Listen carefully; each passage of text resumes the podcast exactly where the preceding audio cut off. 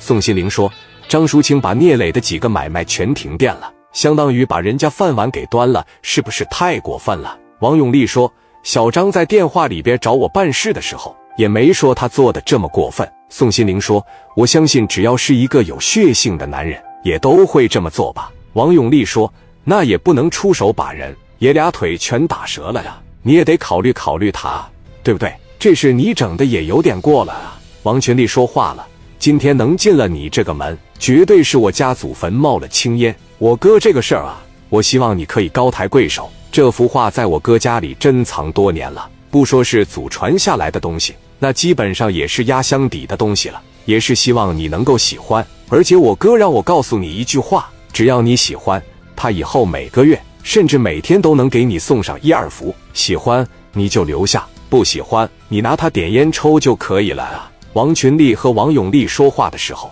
让王永利感觉到狂，不招人烦，却也不好拿捏。王永利也是阅人无数了，王群力是什么样的人，他一看就知道了。王永利说。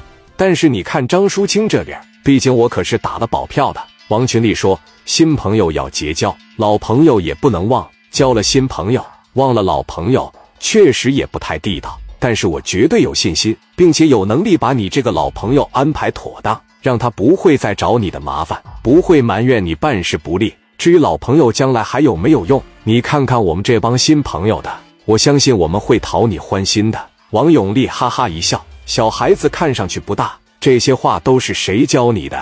新老交替的。王群力说：“您的老朋友现在都瘫了，从那个位置上也下来了。以后有这么一句话叫‘旧的不去，新的不来’。抛弃一个老家伙，结交下一帮有活力的年轻人。我相信，在未来的十年、二十年里，你就啥也不用管了。等您退休了，我们这边不早就什么了吗？如果这个事你给我们办了，我相信等改日我哥亲自登门拜访的时候。”他所拿的礼品应该要比这个贵妃洗澡图珍贵，因为我哥的字画的理解比我强得多。王永利一听说聂磊这小孩也喜欢字画呀，非常意外。王群力说：“紫砂壶你喜欢吗？”王永利说：“我太喜欢了。”王群力拿出了一套紫砂壶，说：“给你来一个，你帮忙帮忙，没事的，你们两个人在一块喝喝茶什么的。”王永利哈哈大笑，说道：“这岁数大了吧？我就是喜欢和你们这帮。”有共同爱好的年轻人在一块，王群力这边又开始加油了。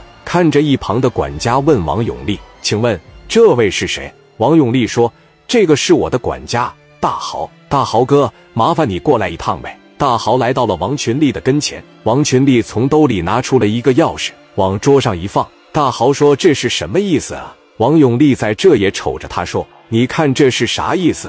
王群力对大豪说。在我们红星游戏厅前台底下有个小保险柜，密码是零幺三零。我在那里边放了三块砖，咱俩在这喝喝茶，让我的司机带大豪过去取一趟吧。现在没有人，一个人也没有，有劳了。王群力的司机领着大豪来到红星游戏厅，把小钥匙往里一插，很轻松的打开了门，来到了前台，在底下拿出来了一个小保险柜，零幺三零密码一输，柜门一开。三块大金砖展现了出来，保险柜门一关，搬着车往后边一放，开车就回去了。简单的喝了会茶，王群力说：“王老大，是不是该给下面打电话了？一晃一天过去了，可能我哥在里边都得挨揍坏了。我这当兄弟了，真是揪心啊！”王永利把电话打给了莱西方面，聂磊现在怎么样了？打个半死了，我估摸着呀，再扛两天他就扛不住了。王永利说。别打了，给整点吃的，